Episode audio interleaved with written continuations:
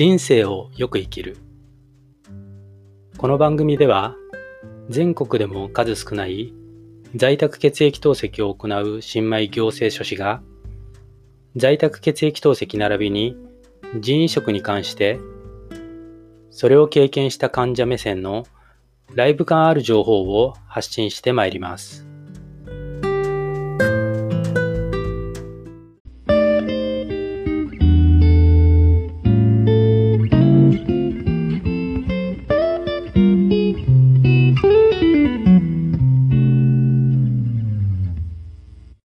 皆さん、こんにちは。こんばんは。おはようございます。人生をよく生きる。本日は2020年12月の11日金曜日になります。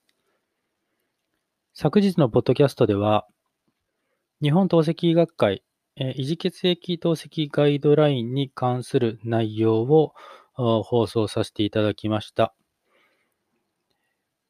え以前、私、まあ、素人であり、一患者である私が、同ガイドラインをまあ、読み、私なりの理解でまとめたブログというのを以前アップしておりまして、その、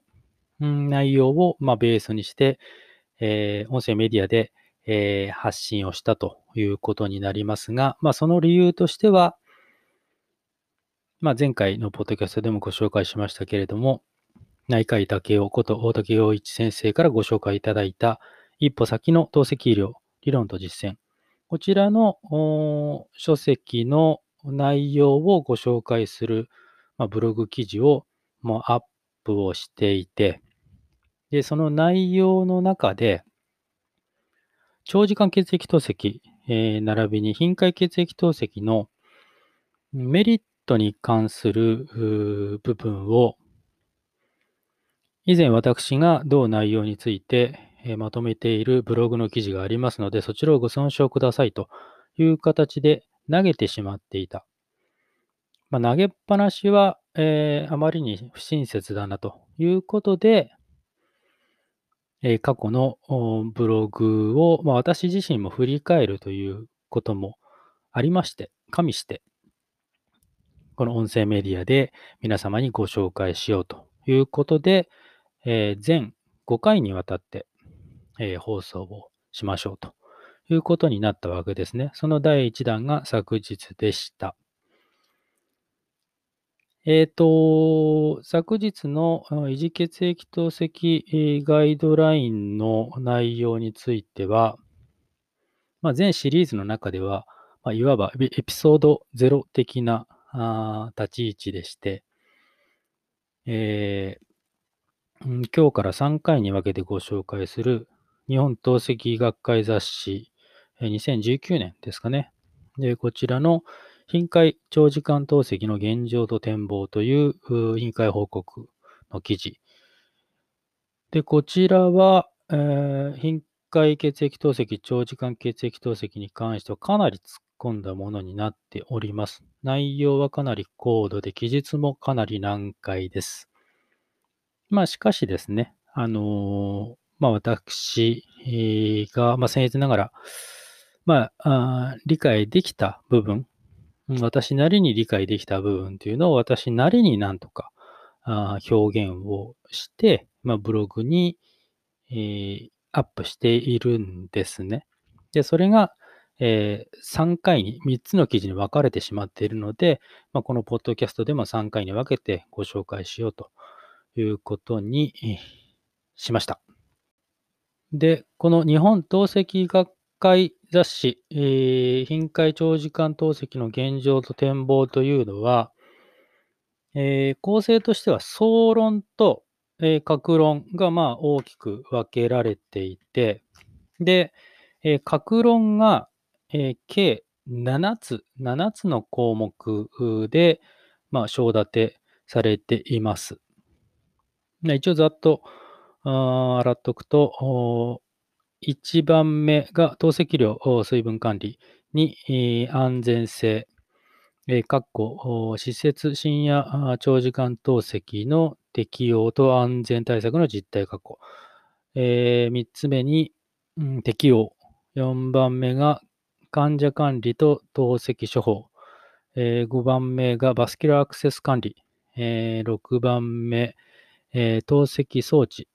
かっこ頻回長時間透析に適した装置、かっこ。7番目が、えー統計調査、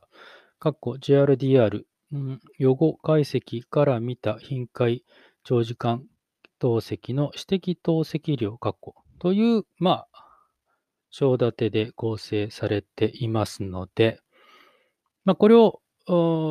まあね、えー全3回に分けてちょっと長丁場になりますけれども、え一つ一つ、まあ、できるだけ、え丁寧にご紹介していこうと思っておりますので、お付き合いのほどよろしくお願いいたします。では参りましょう。まず総論です。うん総論に関しては、前回お話しした維持血液透析ガイドラインの内容とほぼほぼ重複しておりますが、同ガイドラインというのはあくまで維持血液透析のガイドラインですからね。で、えー頻回、長時間ん血液透析に関しての内容というのは、その同ガイドラインのあくまで一つの章、第5章、発展的血液浄化法の中で述べられていたに過ぎませんので、で、今回は一部補足部分がありますので、それをご紹介しますね。で、個人的に重要だなと思われている箇所があって、で、それは、この頻回長時間透析の現状と展望というこの委員会報告の目的です。はい。で、どう述べられているかというと、頻回長時間血液透析については、いくつかの臨床的有用性が示されているが、どのような患者にどのようなスケジュールの透析治療を実践すべきかの指針は、今まで示されていなかったのが実情ですということですね。まあ、透析をやっているものとしては、うん非常に気になる部分ではありますね。でつまり、えー通院血液透析、いわゆる標準血液透析週3回、えー時間にして、えー3時間から6時間未満っていうやつですね。で、それよりも透析の回数を増やして、で、透析の時間も長くして、そうした方が、えー非常に有効ですよと、有用性があるよということは聞いていると、耳にしたことがあるかと思うんですけれども、じゃ実際ね、どのような患者に対して、どのようなスケジュールで、まあ、具体的にね、どのようなスケジュールでその透析治療を実施すべきかっていうのを指針がこれまでに示されていなかったって言ってるんですよね。うん。だから、これがベストですよみたいなものがまだないんでしょうね。うん。標準血液透析は、あの、まあ、間欠的治療であってね、うん、生命を、最低限の生命を維持する、レベルの透析量であるということははっきりしているんだけれども、どれぐらい、えー数を増やすとかね、どれぐらい時間を延ばすとかいう、その具体的なスケジューリングっていうのの指針がこれまで示されていなかったよということも踏まえて、まあ、今回の委員会報告として、えー全7項目に関してね、分けて、えーそれぞれの事象を明確にすると。いうことが目的ですよと歌っています。非常に重要なあ点だと思います。はい。では、各論に参りましょう。同委員会報告の本丸に入って参ります。全7項目にわたって話が展開されていきますので、一つ一つ丁寧にご紹介していきたいと思います。まず1、透析量と水分管理に関するものです。ポイントが、え4つあります。ポイント4つ。1つ目が、頻回、長時間血液透析の透析量の問題と課題。2つ目、透析回数、並びに透析時間の溶出除去に及ぼす影響。3つ目、頻回長時間透析の透析量評価方法について。で、4つ目、適正除水と体液量の管理。この4つのポイントを挙げておりますので、えーポイント一つ一つ丁寧にご説明してまいります。まず1、頻回長時間血液透析の透析量の問題点と課題。で、これは、えっ、と、適正透析の評価指標に関する記述です。指標ですね。で、透析患者さんであれば、うん、まあもしかしたら見たことがあるんじゃないかと思うんですけど、そのアルファベットで K、で T、でスラッシュで V、KT スラッシュ V って書いてある。なんかその表記って見たことありません？で、恥ずかしながら、こう私は実はあまり馴染みがなくてですね、透析8年目になるんですけど、実はあまり馴染みがなくてというか、まあ、知っていたんだけども、あんま気にしてなかったってことなんですけどね。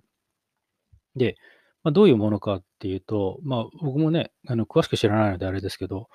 あの K っていうのはまクリアランスの K ですね。で、T っていうのは透析の時間。で、V っていうのは、あその患者さんの、おなんでしょうね、体液総量っていうんですかね。患者さんの水分の総量って感じですね。なので、えっ、と、まあ、クリアランスに透析の時間をかけて、で、そいつを体液総量で割ってあげるという指標ですね。で、うーん、まあ、さっきにご紹介した維持血液透析ガイドラインで示されている、この、KT スラッシュ V ってやつですね。クリアランスかける時間を、をえー体液総量で割ってあげるという、この指標のこの数値の必要最低値っていうのは、あくまで週3回透析時を想定したものであって、ここから重要なんですけど、週3回以外のスケジュールには適用できないって書いてあるんですよね。で、加えて、あの、適正透析の評価指標としてね、中分子、まあ、あのよくその尿毒素物質のね、話をするときに、小分子と中分子みたいな、あの大きい中くらいみたいな話をすると思うんですけど、その中分子を含めた現在の視点からすると、あの小分子である尿素を指標物質とした、このクリアランスかける時間をお体液数量で割ってあげるっていう KT スラッシュ V っていう、こいつのみでは、評価が不十分だって言ってるんですよ。はい。で、まあ、その一方でね、まあ、不十分だって言っておきながら、一方で、その、うん、中分子、例えばベータツミクログロブリンとかね、中分子に関する指標っていうのは、現状、まあ、今ちょっと言っちゃいましたけど、ベータツミクログロブリン以外に確立したものがないんですって。はい。なので、あ結果としてね、その適正透析の指標としては、まあ、より包括的な、ね、指標が必要ですよという問題提起をしています。はい。では、2つ目のポイント、透析回数、並びに透析時間の溶出除去に及ぼす影響です。ここで溶出というのは、透析患者さんの血液中の、えー尿毒症物質と捉えて差し支えないんじゃないでしょうか。溶出除去。まあ、尿毒症物質ですね。で、この溶出除去に関して、頻回短時間透析っていうものと、長時間透析。で、これを分けて記述されていますね。なので、ちょっとそれぞれに分けてお話ししていきますね。で、まず、頻回、えー短時間透析の溶出除去についてです。まあ、うん、回数、透析回数を多く。で、かつ、時間短いってことですね。溶出、まあ、尿毒症物質の除去、これの効率というのは、透析の前半が高いんだそうですね。はい。で、あしたがって、頻回透析では、溶出尿毒症物質の総除去量っていうのは、週あたりの総透析時間の割に多くなるっていう表記されてるんですけど、ちょっとわかりづらいと思いません？で、私なりの理解なんですけど、ちょっと例えばですよ。例えば、毎日2時間の透析をしたとしますね。毎日っていうのは休みなしなので、えー、週7日ですから7回。そうすると、総透析時間っていうのは、あ2時間かける7日ですから、7に14ですね。14時間。14時間。で、えー、対して、週3回、透析時間5時間でした場合の、1週間の総透析時間っていうのは、うーん、透析時間が5時間でかけるの週3回ですから、5、3、15、15時間。で、これ、えー、14時間対15時間ですね。1週間の総透析時間、総治療時間では、うん、1時間少ないですね。毎日2時間っていう1週間ね。毎日2時間という透析の方が、週3回5時間で、えー、総透析時間が15時間よりも1時間短い。だけれども、だけれども、洋室の総除去量は多いんだっていうことじゃないかなと思ってるんです。うん。なんとなく伝わりますかね。あの、1週間のね、あの、総透析時間が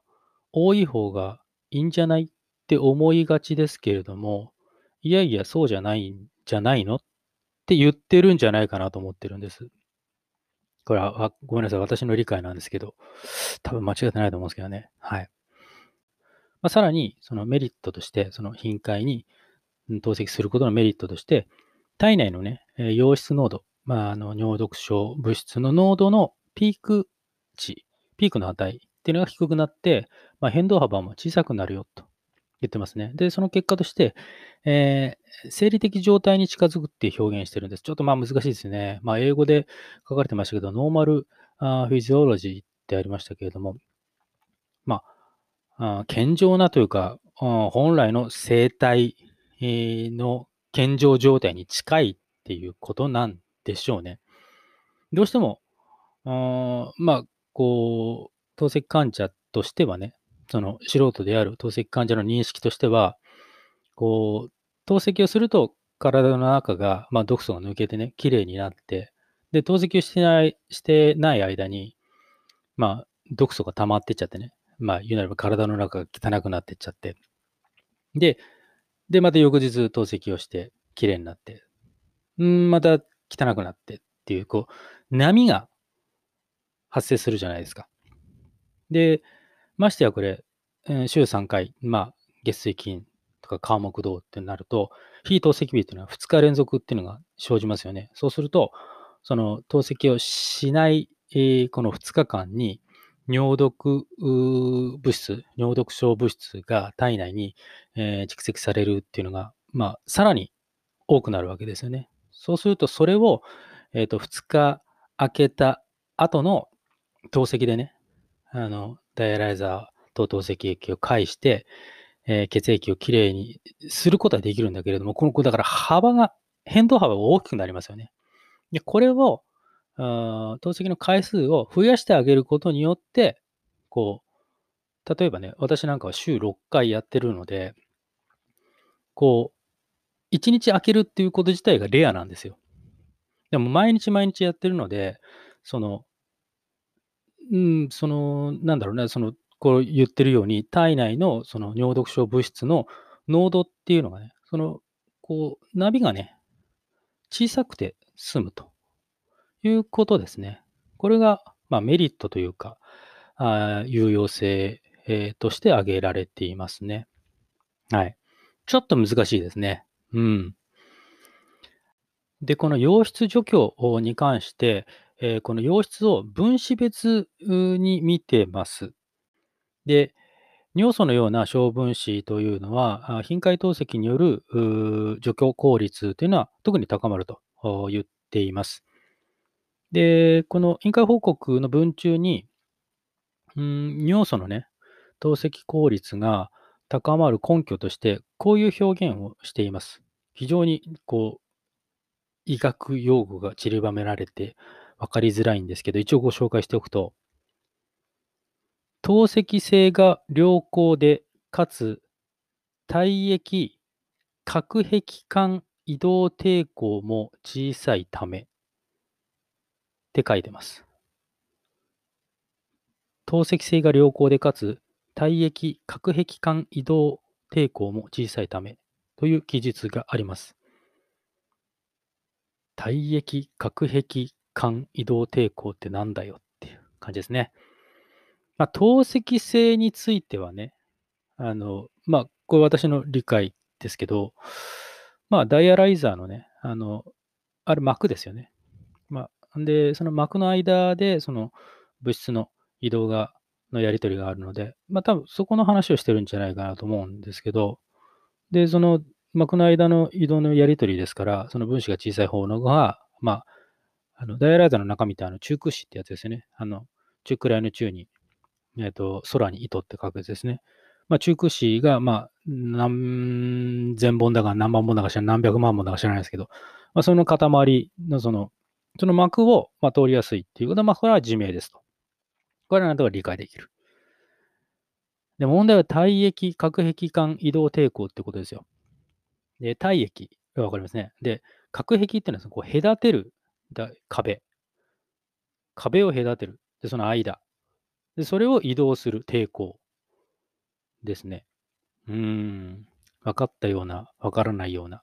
で、私の理解としては、こう、まあ、分子がね、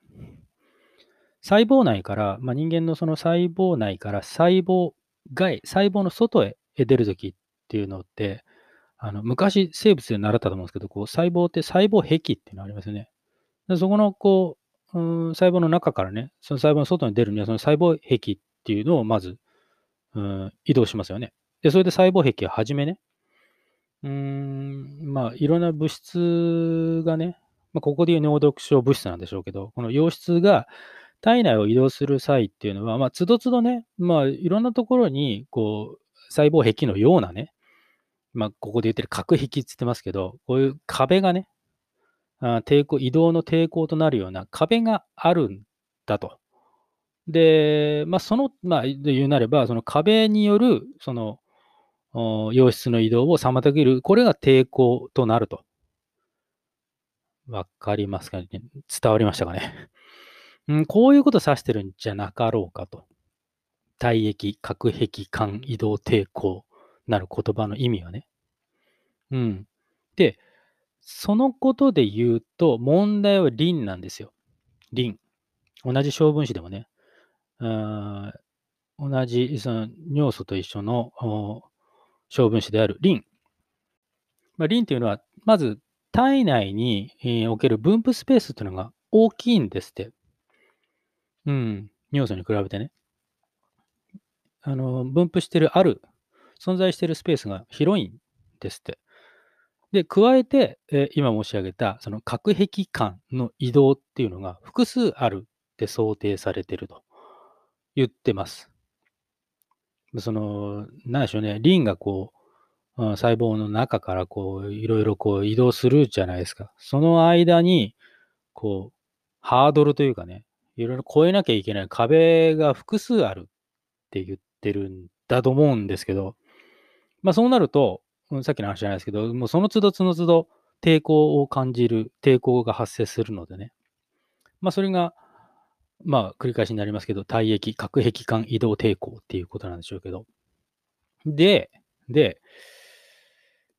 頻回透析であっても、このリンをね、リンのその十分な除去量っていうのを達成するためには、まあ、やっぱりこの、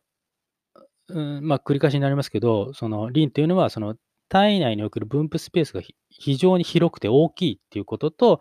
その核壁間の移動が複数あると。その越えなきゃいけない壁っていうのがいくつかあって抵抗が大きいということを考慮して、頻回透析であっても、その十分なリンを除去するためには、えっ、ー、と、最低ね、1回の透析時間っていうのは3時間は必要だと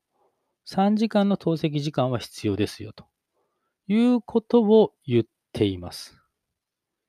はい。頻回短時間血液透析の溶出除去についてお話ししてきましたので、えー、今度は長時間、長時間透析の溶出除去に関する記述のご説明になります。えー、中分子、えーと、ベータ2ミクログロブリンですね、えー、こういったような中分子というのは、あの先ほどお話ししたね、わかりづらい、核壁間移動抵抗っていうのがあると。まあ、それはそうですね。まあまあ、小分子よりも中分子の方が、まあ、でかいのでね、移動抵抗が大きいということなんでしょう。で、えー、これと、うん、先にご説明した、え、ー、と、体内におけるね、分布スペースが広い、まあ大きい、リン。で、こういった、えー、尿毒症物質、溶出というのは、透析を長時間行うことによって、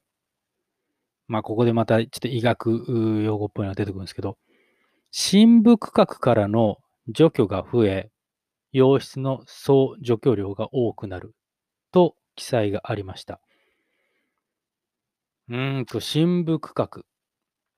なんでしょうねっていうのがありますけど、まあ、素人では私の理解としては、まあ、体内の隅々、奥底っていうとこなんですかね。表層じゃないって感じですかね。うーん、まあ、だから、まあ、時間をかけてやらないと、あ隅々の汚れも落ちないよってことなんじゃないですかね。うん。まあいいんじゃないですかね。素人はそれぐらいの理解で。うん。あの、掃除機かけるときにザーって大雑把にかけて取れるゴミもあれば、かなり細かくね、隅々まで、えー、奥底に体潜って、うん、手伸ばして、えー、拭かないと取れない汚れってあるじゃないですか。多分まあそういうことにに近いんじゃないですかね。はい。で、また、この深部区画、うん、深部区画からの除去が増えることで、えー、これね、次大事なんですけど、透析後のリバウンドも小さくなるって言ってるんですけど、リバウンドってなんだよ。まあ、体重のリバウンドは効きますよね。一回ダイエットして、ダイエットして落とした体重がまた増えるっていうことですけど、うん、透析でいうとこのリバウンドってなんだよっていうことなんですけど、そのリバウンドが小さくなると。で、これはですね、どう説明するかというと、透析終了後って、まあ、あの、ね、体が、あまあ、尿毒症物質で、えー、まあ、まあ、汚れていたというかね、まあ、その状態から透析を行うことによって尿毒症物質を、まあ、ダイアライザーを介してね、透析液体ダイアライザーを介して、まあ、きれいになって透析終了ってなるんだけれども、その終了後から、この溶質ね、の尿毒症物質、例えばリンダとか、まあ、ベータズミクロブルミンとか、まあ、尿素もそうなんでしょうけど、こういった多分その溶質っていうのは、その透析が終了後からね、その細胞内から細胞外に、つまり血管内ですね、に移動するんですって。うん。で、な、何を言わんとしているかというと、その、我々って、血管、まあ、シャント紙ですよね。その、シャント紙で、まあ、血管に針を刺して、その、血液をね、体外循環させて、まあ、ダイアライザーを通してね、で、きれいにして、また血中に戻すっていうことをやってるわけですよね。まあ、言い方を変えると、えー、血液中の尿毒症物質を除去している。もっと言い方を変えると、血液中の尿毒症物質のみしか除去できてないっていうことですよね。なんとなくわかりますよね。で、その、我々の、まあ、あえて敵って言いますけど、あの、尿毒症物質であるね、まあ、まあ、リンダとか、まあ、ベータスミクロブログブリンだとかね、まあ、リンダとかって、まあ、いろいろ、うん、尿毒症物質総総称して溶質って言いますけど、それらっていうのは、血液中にあるものが全てじゃないですよね。あくまで細胞内に潜んでいるわけで。うん。なので、その透析が終了した後に、めでたしめでたしではなくて、その瞬間に、あの、細胞内にあるね、溶質の類が細胞の外に出る。細胞の外に出るっていうことは、あの、せっかくね、血液をきれいにしたのに、またその血中に溶質が入り込んでくるわけですよ。移動してくるわけですよ。で、結果的にどうなるかっていうと、その血液中のね、血中の溶質濃度っていうのが急速に上昇するんですって。で、このことを透析後のリバウンド現象っていうんですって。うん。難しいですね。難しいし、体の仕組みっていうのは不思議なもんですね。で、これを理解できると、あの、先にご説明したね、その頻回で、かつ短時間透析の場合っていうのは、実はこのリバウンドが大きくなるって言われてるんです。で、この理屈がわかるんですよ。つまり、どういうことかっていうと、あの、まあ、透析の回数を増やしてね、で、時間が短い透析。で、これによる溶質の除去っていうのは、まあ、小分子のね、尿素なんかに代表される、えまあ、たびたびご紹介しますけど、体液壁、体液核壁間移動抵抗、ちょっと言いにくいですね。体液核壁間移動抵抗が小さい溶質が中心なんですよね。除去されている溶質としてはね。なので、その、例えば2時間とか短時間で終わったあだけではね、そういった小分子の、その、しかも尿素の類がメインで除去されるだけであって、うん、深部区画にね、あの、存在している、例えばリンだとか、あの、体液、えー、核壁間移動抵抗の大きい、そのベータ2ミクログロブリンを代表とした、その中分子なんかっていうのは十分除去しれ、しきれてないわけですよ。なので、その透析終了後にね、そのリバウンド現象っていうのが生じやすくなるということになるわけですよ。難しいですね。はい。私も、うーん、いい勉強させてもらってます。ありがとうございます。あの、こうして、やっぱね、ブログで、うん、書くことでアウトプットして、で、それで知識が定着したと思ってますけど、やっぱ口に出すとね、また違う意味で、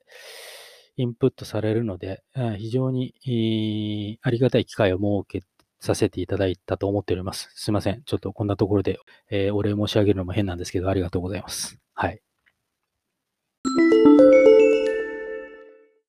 で、3つ目。頻回長時間透析の透析量評価方法についてなんですけど、ごめんなさい。これはですね、えー、ギブアップです。全く理解できません。もう難解な数式のオンパレードだし、わけのわからないグラフもあってですね、まあ、全くもう超文系の私には理解できるはずもなくですね、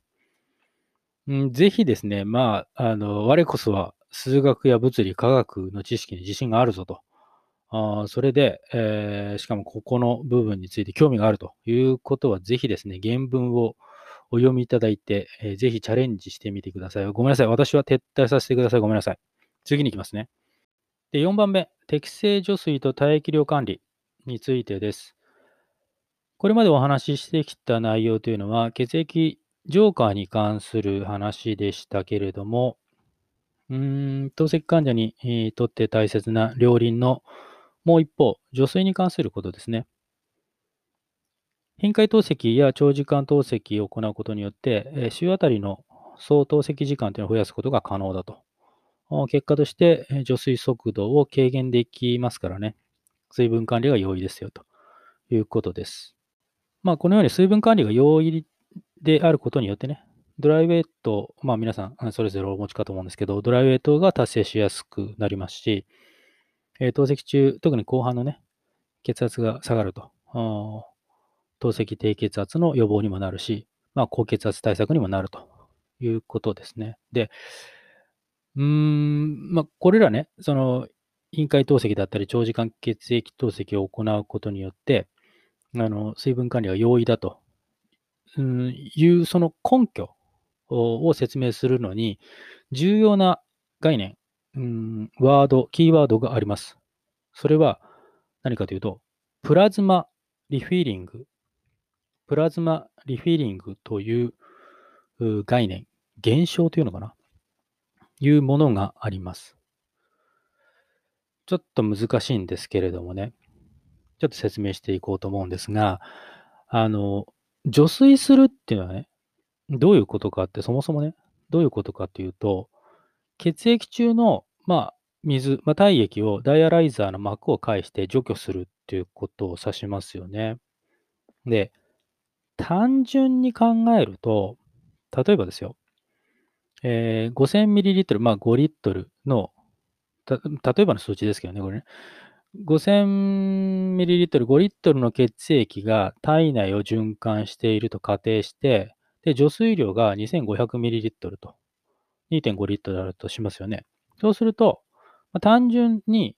2500ml の水、体液が体内から抜けて、で、えー、まあ、単純に考えると、循環血液量というのは半分になってしまいますよね。はい。まあ、ただ、ことはそう簡単じゃないんですって。うん。単純にね、今考えたように、5000あったやつが、ひょっこりこう、2500にボンって減っちゃうと、もう激しい血圧低下っていうのが起こっちゃうわけですよ。生体反応としてね。だけど、そうならない理由っていうのがあって、それがプラズマリフィリングがあるからなんですね。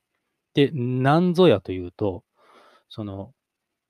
我々のね、体内の水っていうのは、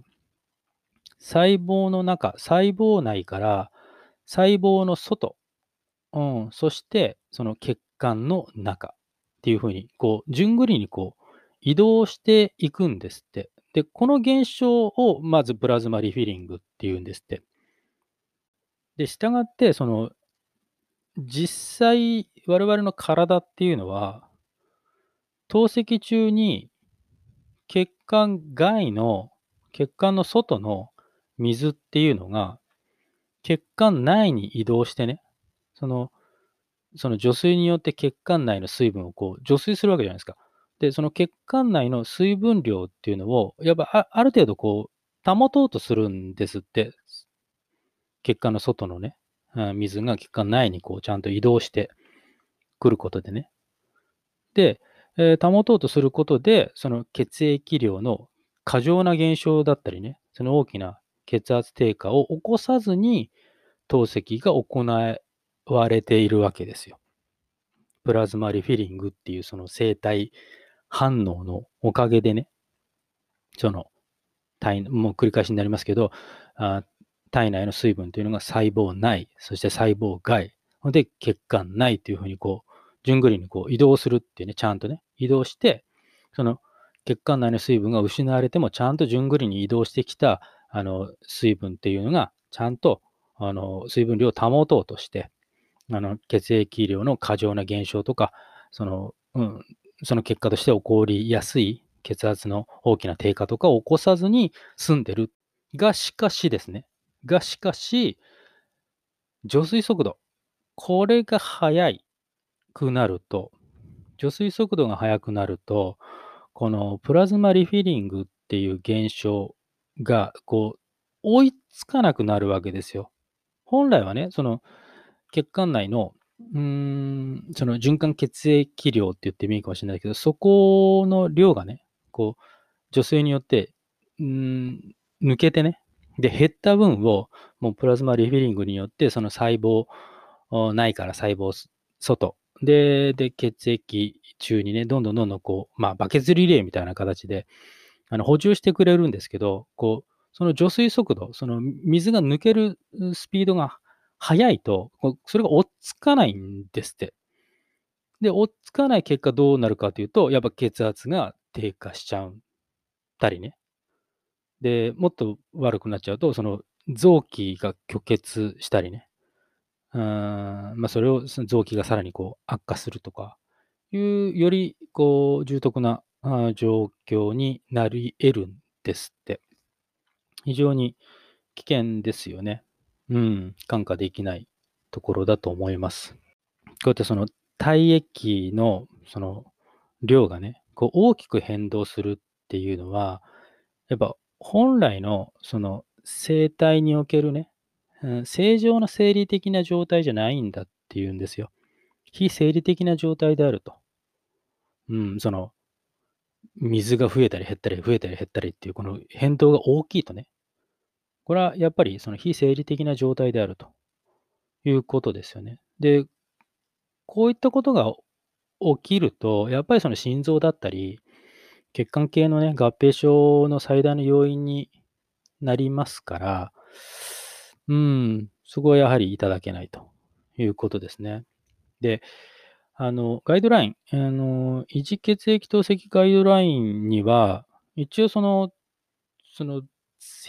除水速度のね、目安みたいなのが書かれていて、えっ、とね、平均除水速度っていうのは、えっ、と、1時間あたりで、体重1キロあたり 15ml っていう表記がされてますね。それを目指しましょうとあるんですけど、これって必ずしも医学的根拠が十分にあるとは言えないって、この委員会報告では記述がされています。うん、それはなぜか。うん、透析が中2日空いたスケジュールの限界値なんですって、あくまで。これがね。その1時間あたり、体重1キロあたり 15ml っていうその除水速度っていうのはね。だから、あの、これは、ん透析時間に、当てはめてみると、と4時間透析で、えーと、体重の6%の除水を行うことに相当するんですって。で、これちょっと考えてざっと計算してみると、例えば、60キロの体重の方の0.6%っていうと、3.6キロですよね。えっ、ー、と、3.6キロ、だから3.6リットル。3.6リットルを4時間で除水しようとすると、1時間あたりの除水のスピードって、えっ、ー、と、0.9。900ミリリットルかな？になりますよね。で、これって、早いですよ。早いと思いません？うん。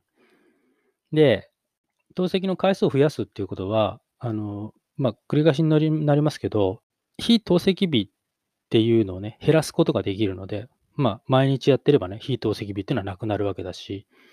まあ、私のように、その、週6回とかだとね、もう、透析を1日休むっていうこと自体がレア。だからもう、中2日空くことなんてもう、絶対ありえない。うん、そういうことがあると、その、尿毒症物質だけじゃなくてね、その体内に貯留する水分っていうものもね、あの少なく済みますしね。で、またその長時間透析、透析時間を長くすることによって、除水をね、こうゆっくり行うことができるので、こう、今申し上げたね、こういったあのプラズマリフィリングに対応できないほどのその除水速度で除水せざるを得ないっていうことは回避できると。あのそういうことは修正可能ですよね。あのやっぱりね、その標準血液透析をやられている患者さんの場合、透析をやらない日が2日続くっていう事象が発生しますよね。で、あの、まあ、嫌な話ですけど、こう、中2日をね、空いた翌日、その週始めの透析の際に、その心臓だったり血管系の事故っていうのが起きやすいんですって。どうしてもね。なので、その、やはりね、透析の回数を増やすとか、長時間透析をするっていうことで、その、除水のね、速度を、そのプラズマリフィリングっていう本来の生体反応に無理をさせるというか、その追っつかないようなね、急激な除水速度で除水せざるを得ないっていう状況を回避することはできるのでね、うん、今申し上げたような、その、中2日透析をしない日を明けた後の週始めの、まあ、事故、心血管系の事故を防止する可能性があるということがあご紹介されていました。7つに章立てされている各論の2つ目、安全性です。で、この安全性っていうのは、この、要はオーバーナイトの透析に関する記述なんですね。で、うん、ブログをね、執筆した時っていうのは、私自身がね、現在オーバーナイトやってないっていうことと、あとはその仮にね、現在の在宅血液透析に比べて、オーバーナイトの透析に優位性があったとしてもね、あると判明しても、まあ、現状の環境からね、オーバーナイトの透析環境を移行するというのは現実的ではないと思っているので、この部分ちょっと割愛してるんですよ。で、ただ、あの一歩先の透析医療、理論と実践、ま、たびたびご紹介してますけど、こちらの書籍の中で、あの、オーバーナイト透析に関する記述があってね、で、そこは読ませていただいてます。あの、こういう私ですのでね、あの非常に有意義でした。有意義でしたので、まあ、私が気になったところは、あの、うん、当該ブログでね、あの、お話ししてます、記述しておりますので、そちらをまご参照していただければと思いますし、また、機会があればね、あの、このポッドキャストでも、ご紹介していきたいと思いますので、まあ、今回はちょっと割愛させてください。ごめんなさい。で、えっ、ー、と、ま、まとめてみるとね、今日のポッドキャストをまとめてみると、その内容云々っていうよりも、やっぱ難しいですね。難しい。難しいっていうのは内容が難しいっていうのもあるし、自分自身でやっぱ口に出してね、アウトプットすることの難しさっていうのを非常に感じました。うん。なので、あの、よくね、ブログなんかは過去の記事をこう書き直す、リライトっていう言葉があるみたいなんですけど、あまあ、ぜひね、私に、えー、チャンスをいただきたい。あの、リライトのあるリレコーディングっていうのをやらせていただきたいですね。ぜひ。うん。まあ、ただ、うん、自分としてはね、納得したあの、放送ではないですけれども、ただ一方で、あの、知識がね、あの、少しばかりか、あの、さらに定着したとは思っているので、それはこういった機会を与えていただいた皆さんに感謝申し上げます。とはいえですね、あの、次回以降、まだまだ、あの、続きますのでね、あの、まあ、どの程度、精度を上げて放送できるかわからないですけれども、誠心誠意、丁寧に頑張って、えー、内容をご紹介していきますので、お付き合いのほどよろしくお願いいたします。本日はご清聴ありがとうございました。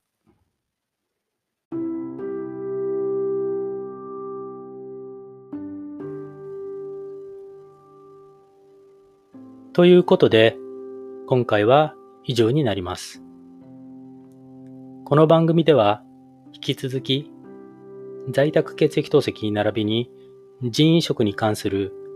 患者目線での情報を発信してまいります。ブログ、人生をよく生きるも解説しておりますので、そちらもご覧いただければ幸いです。URL は https コロンスラッシュスラッシュキングダイ2020ハイフンブログドットコムです。それではまたお会いしましょう。ご視聴ありがとうございました。